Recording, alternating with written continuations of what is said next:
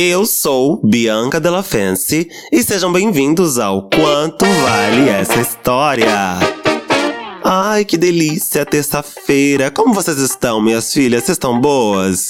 Nossa, gente, aqui em São Paulo tá um tempinho tão borocochô. Ai, menina.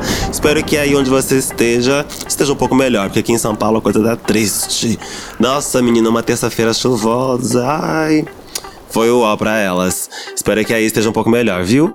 Bom, só mesmo quanto vale essa história pra dar um up nas gatinhas. Por isso estamos aqui. Episódio de terça-feira disponível em todas as plataformas de streaming. Então, se você tá ouvindo a gente, muito obrigada por isso. Não se esqueça de comentar no nosso Instagram, arroba quanto vale essa história, a sua nota de 0 a 10 para a história de hoje, porque esse podcast é um podcast interativo, hein? E não se esqueça também que quinta-feira tem mais. Mas aí é proibidão. Ai, episódio proibidão.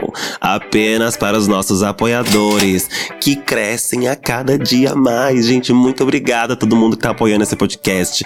É essencial para que a gente continue fazendo o nosso trabalho. E eu continue pagando as minhas contas. eu nem tô brincando. Obrigada, gente. E você que tá de fora dessa, vai continuar de fora dessa até quando? As histórias de quinta-feira são o supra-sumo das histórias, meu amor. É o melhor momento da sua semana. Não fica de fora dessa não e corre para virar nosso apoiador. O link tá aqui na descrição do podcast e também na bio do nosso Instagram. É o nosso Apoia-se, tá bom? Vamos começar então? Vamos começar porque a história de hoje tem um nome diferente. Eu nem sei do que se trata. Vamos ver. A história de hoje se chama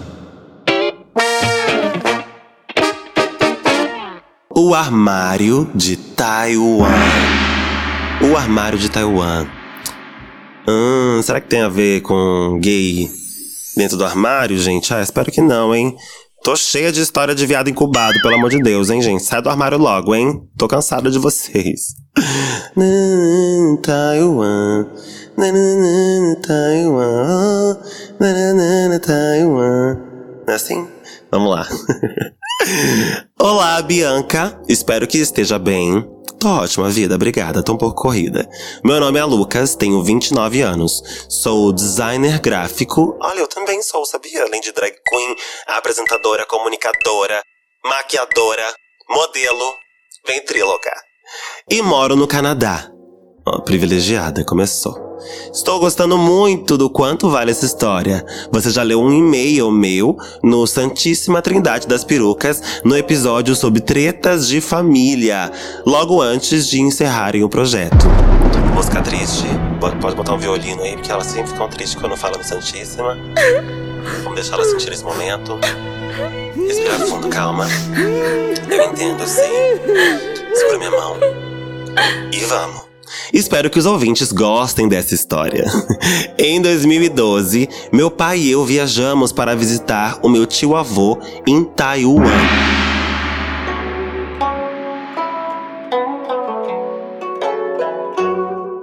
Chegamos à sua cidade num dia ensolarado e extremamente quente.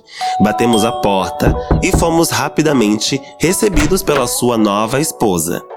Quando eu estava prestes a colocar um dos pés para entrar na casa, ela imediatamente nos parou. Colocou uma mão em um dos meus ombros e, muito séria, nos alertou de que nunca deveríamos subir para além do quarto andar. Ai, gente. Ai! É de terror essa história? Será que é de terror, gente? Ou será que tem uma bicha presa no quarto andar? No calabouço da CIA? Havia uma preocupação genuína em seus olhos. Ela não se moveu até o momento em que a gente concordou com a cabeça. Eu não entraria na casa, gente. E se eu entrasse na casa, eu ia direto no quarto andar. Sou curiosa. Imagina, já nasci viado, não tenho medo de nada. Oxe, sou viado, preto, afeminado. Não tenho nem medo da polícia, vou ter do quarto andar? Imagina, querida, eu sou o quinto andar, eu quero ver bater de frente. A casa era composta de cinco andares. Meu Deus, gente, quanto privilégio! Eu tô passada. O que, que é Ana Hickman agora, que mora em Taiwan? Cinco andares é um prédio, gente não eram espaçosos, mas os cômodos se dividiam bem nesses cinco níveis. Quando adentrei o primeiro andar, comecei a sentir muito, muito frio, apesar do clima escaldante lá fora. Um calafrio desceu a minha espinha em seguida. Engoli a seco e comecei a analisar o lugar. De cara, notei que a casa era predominantemente escura. Mergulhada nas sombras, todas as janelas estavam fechadas. A pouca luz que trazia alguma vida ao lugar vinha de alguns poucos aparelhos eletrônicos e uma outra lâmpada fraca que se esforçava para iluminar o ambiente. Menina, uma coisa meio. Apartamento 69, né? Quem lembra do episódio 20? Vigésimo episódio desse podcast, depois vai ouvir. Pra entender a piada, hein? Enquanto eu caminhava pela casa a passos lentos, comecei a sentir uma energia muito pesada recaindo sobre mim, como se eu estivesse carregando três vezes o peso do meu corpo. Cumprimentamos nosso tio-avô, que estava sentado em uma poltrona. Pouco tempo depois, sua esposa fez questão de nos mostrar o quarto em que dormiríamos no segundo andar. Subimos até o cômodo atrás dela, através de uma escada de madeira que rangia muito. Lá em cima, ela abriu a porta. Fomos recepcionados por um cheiro de mofo tão forte que dava a impressão de que aquele quarto estava lacrado há décadas. Um item da mobília se destacava. Um armário de madeira muito velho dominava imponente o lugar. Ele era diferente do restante da decoração, mas muito bonito. No impulso, abri uma das portas. O cheiro de mofo veio em uma lufada, com tudo contra o meu rosto, como se estivesse concentrado ali dentro há muito tempo. Protegi o na... Nossa, gente, vontade de pegar o rinossoro já aqui. Meu Deus. Protegi o nariz com uma mão, mas antes de fechá-lo, reparei que as roupas eram todas femininas. Havia duas gavetas grandes na parte inferior do armário. Tentei forçá-las, mas pareciam lacradas de alguma forma. Não dei muita atenção na hora e segui com a tarefa de desfazer as minhas malas. Ai, gente, tô ficando agoniada. Como sou muito curioso, a gente percebeu, né, Via? Abrindo a porta dos outros, abrindo o armário dos outros, vendo a gaveta de calcinha da véia. a gente percebeu. Mas sem julgamentos, que eu faria pior. Eu usaria as roupas da véia. Naquela mesma tarde, enquanto meu pai conversava com meu tio avô e a sua esposa no primeiro andar, dei um jeito de subir até o quarto andar sem ser notado. Ai, meu pai. Tomando muito cuidado para evitar qualquer rangido. Apesar de estar claro do lado de fora, a escadaria que levava àquele andar estava completamente escura. Não era possível enxergar absolutamente nada. Assim que coloquei um pé no primeiro degrau, um vento gelado vindo do quarto andar me atingiu e me arrepiou por inteiro. Entendi aquilo como um sinal para que eu não abusasse da minha curiosidade. Puta que pariu! Filha da puta! Ou sobe ou não sobe, porra! Ai, gente, que agonia, meu Deus, eu não tava esperando uma história de terror. Eu não tava esperando história de terror, não. Ai, que inferno! Já tá um dia estranhíssimo em São Paulo, ainda me mete uma dessa, viado! Durante a noite, eu não estava conseguindo dormir direito. Meu pai, dormindo em uma cama na outra extremidade do quarto, parecia estar em sono profundo. Eu abria meus olhos e só conseguia ver o um manto negro. Uma escuridão completa. Ai, que susto, achei que tinha alguém no quarto. Manto negro, achei que fosse alguém vestido de manto. Tipo um dementador, sabe? Não, manto negro aí foi uma metáfora para um ambiente escuro. Ai, gente, tô ficando tão nervosa que tô ficando até burra. De repente, comecei a me sentir tenso e arrepiado. Uma presença se aproximava de mim lentamente. Ai, abri os olhos mais uma vez mas era inútil. A penumbra estava por toda parte. A sensação de que alguém estava me encarando passou a tomar conta do meu corpo, os pelos dos meus braços cada vez mais eriçados. Eu podia sentir alguém muito próximo do meu rosto.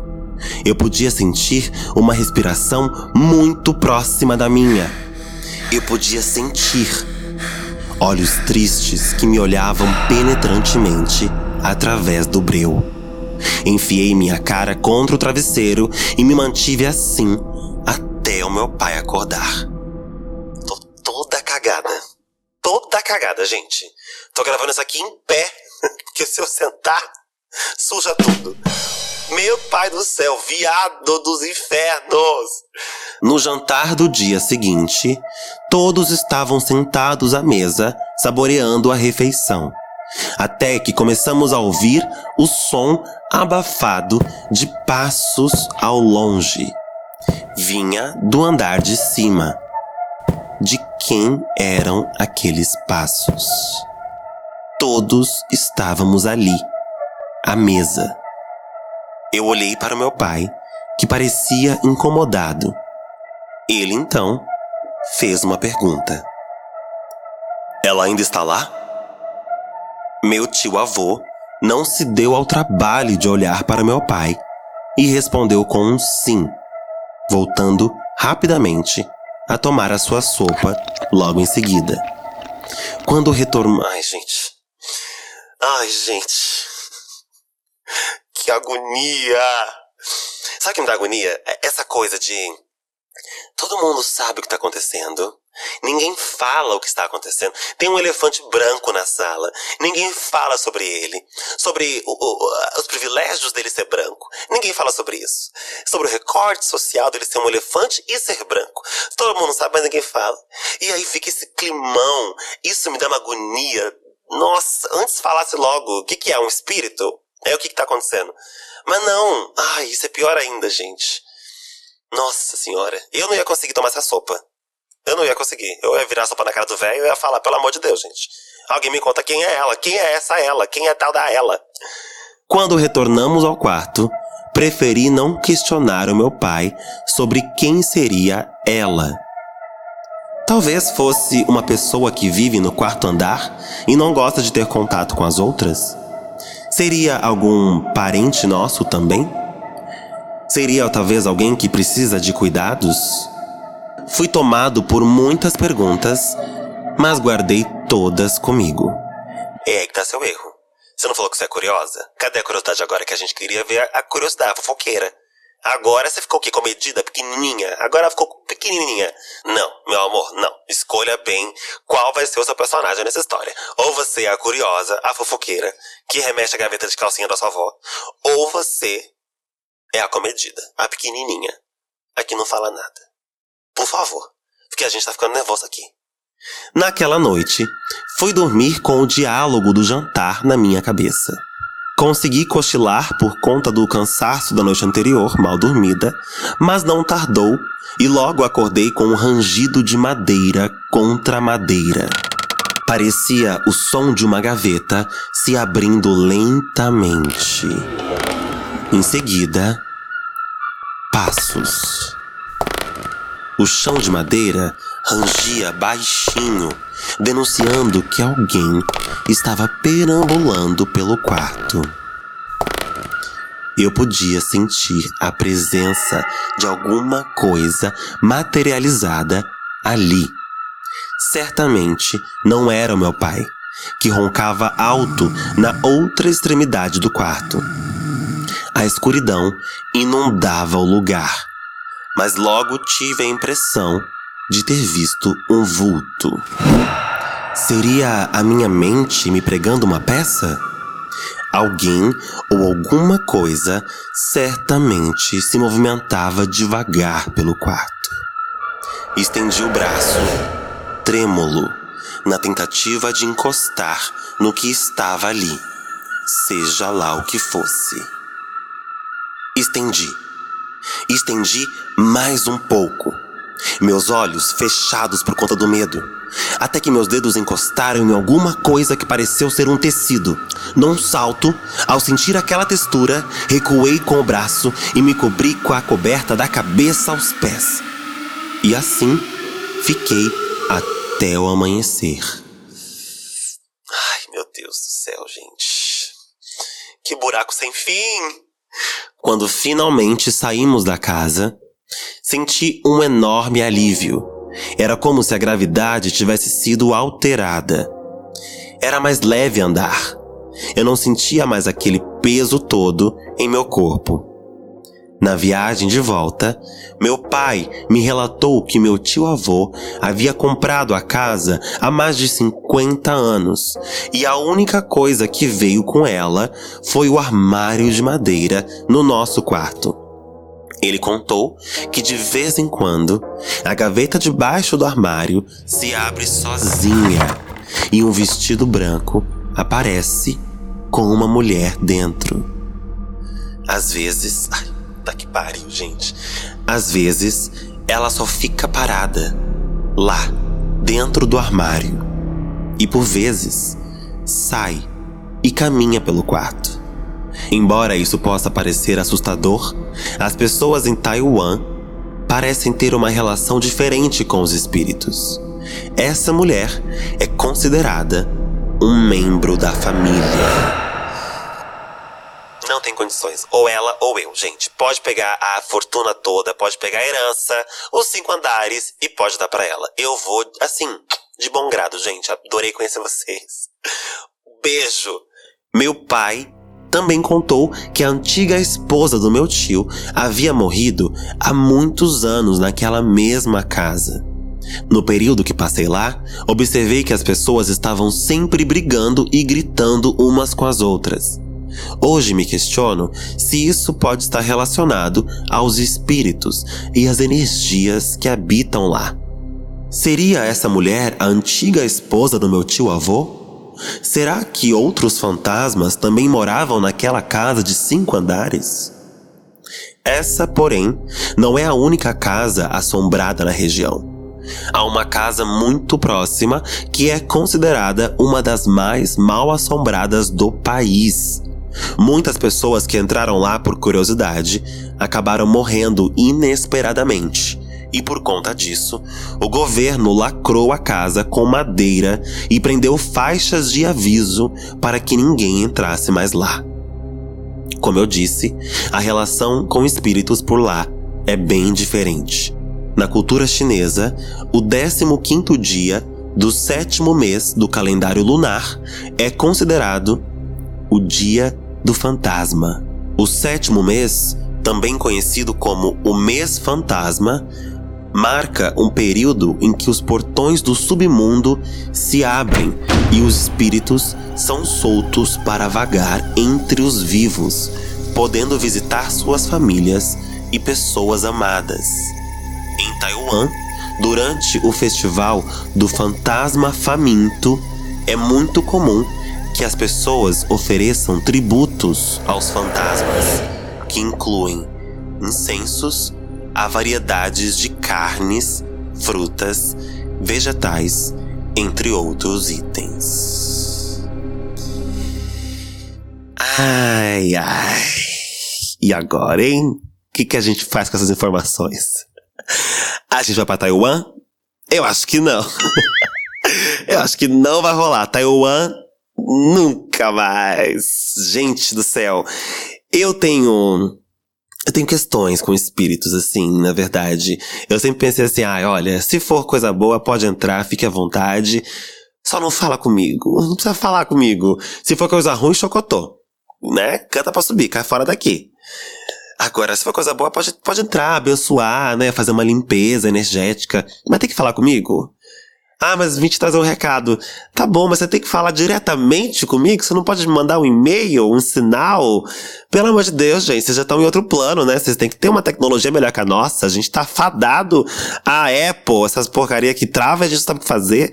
Imagina, o Instagram trava, o mundo para.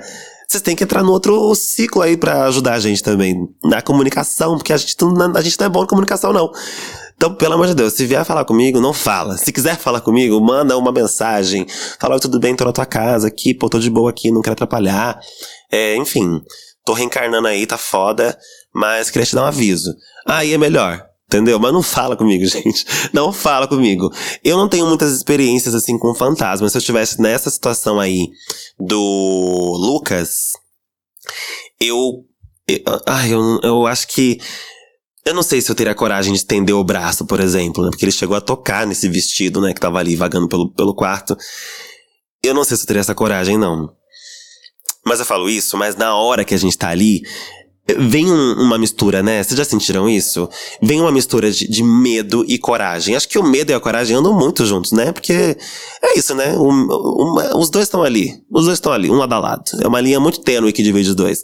E muitas vezes é o medo que impulsiona a gente a ter coragem, ao mesmo tempo que é o medo que faz a gente deixar de ter a mesma, né? Então, é difícil. Ali na hora eu acho que eu teria muito medo mas a curiosidade me faria ter coragem de estender a mão para encostar no vestido e depois ia ser só buraco. Aí ia ser buraqueira mesmo, ia emburacar. Aí, minha filha, me esquece.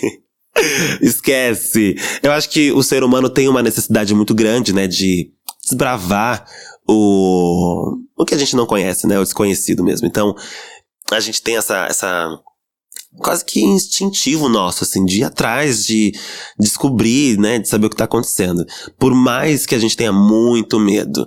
Eu sei que tem gente realmente que o medo trava total, jamais nem entraria na casa. Tem gente que se olhasse uh, a casa cheia de mofo e a energia estranha já ia cair fora, né? Eu ia me aventurar ali justamente por essa esse instinto, um instinto natural de desbravar o desconhecido, sabe? Eu preciso saber. Por mais bizarro que seja, eu não posso sair daqui sem uma resposta, sabe? Eu não posso sair daqui sem uma resposta. E passar o resto da vida pensando o que, que foi aquilo. Eu preciso saber o que, que é aquilo. Entendeu? Por mais doida que eu fique depois disso, pelo menos eu vou ser uma doida consciente. É melhor uma doida consciente do que uma doida medrosa, entendeu? É assim que eu penso, mas também, olha, vou ser muito franco com vocês. Esse pensamento que eu tô tendo com vocês aqui é um pensamento muito inconsciente. Na hora que essas coisas acontecem, você não pensa em nada, filha. Ô, oh, minha filha, você só faz o que o seu corpo manda. E aí, se é medo, se é coragem, você só vai entender depois.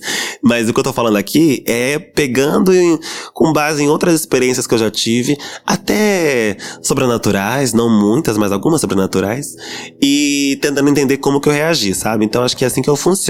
Quero saber como que vocês funcionam, gente. Como que vocês agiriam na situação do Lucas? Vocês teriam ido ao quarto andar? Porque a gente não sabe o que tem no quarto andar até agora, né? Vocês repararam nisso? Ele não foi até o quarto andar. Ele subiu lá, mas não rolou, né? Nossa, menina, agora que eu, agora que eu percebi. Realmente a gente não sabe ainda o que tem no quarto andar. Ai, babado, hein? Agora eu tô curiosa. Porque ele chegou a subir a escadaria para ir no quarto andar, sentiu uma energia horrorosa e desceu. E até agora a gente não sabe o que tem no quarto andar, né? Tô até relendo a história aí pra ver se tem alguma coisa, não tem não. A gente sabe sobre o armário do segundo andar. Agora você vê, né, menina? Se no armário do segundo andar já tinha isso, um vestido que a mulher vestia de vez em quando, imagina no quarto andar, né? Ai, será que é uma drag, gente, essa mulher? Ai, se fosse drag, daí não ia ter como. Ai, não ia ter como. Ai, que ódio. Poxa, Lucas, se você ouvir a sua história aqui, por favor, eu quero uma réplica. Porque eu quero saber o que tem no quarto andar, caralho. O que, tem no quarto andar, gente? Estou com essa dúvida agora. Não vou dormir essa noite pensando no que tem no quarto andar. Vou ser obrigado a comprar uma passagem para Taiwan pra subir até o quarto andar. E não tem energia negativa que não me faça entrar naquele quarto. Ah, imagina, gente. Oxi. E vocês, gente, o que vocês fariam? Vocês subiriam no quarto andar? Pra gente ter essa resposta? Ai, gente, não tem como nem agora. Eu tô com essa dúvida. Não tinha percebido que essa dúvida ficou aí aberta. Agora que eu percebi, tô puta. Eu teria subido. Quero saber se vocês subiriam, se vocês teriam coragem. Ou se vocês seriam medrosas, como a Lucas foi, de só chegar na portinha e não entrar com tudo, ó, pra saber o que tinha no quarto andar. Eu não ia ficar de boa só sabendo da história da mulher do vestido, não. A mulher do vestido, para mim, foi boa, mas a do quarto andar seria melhor ainda.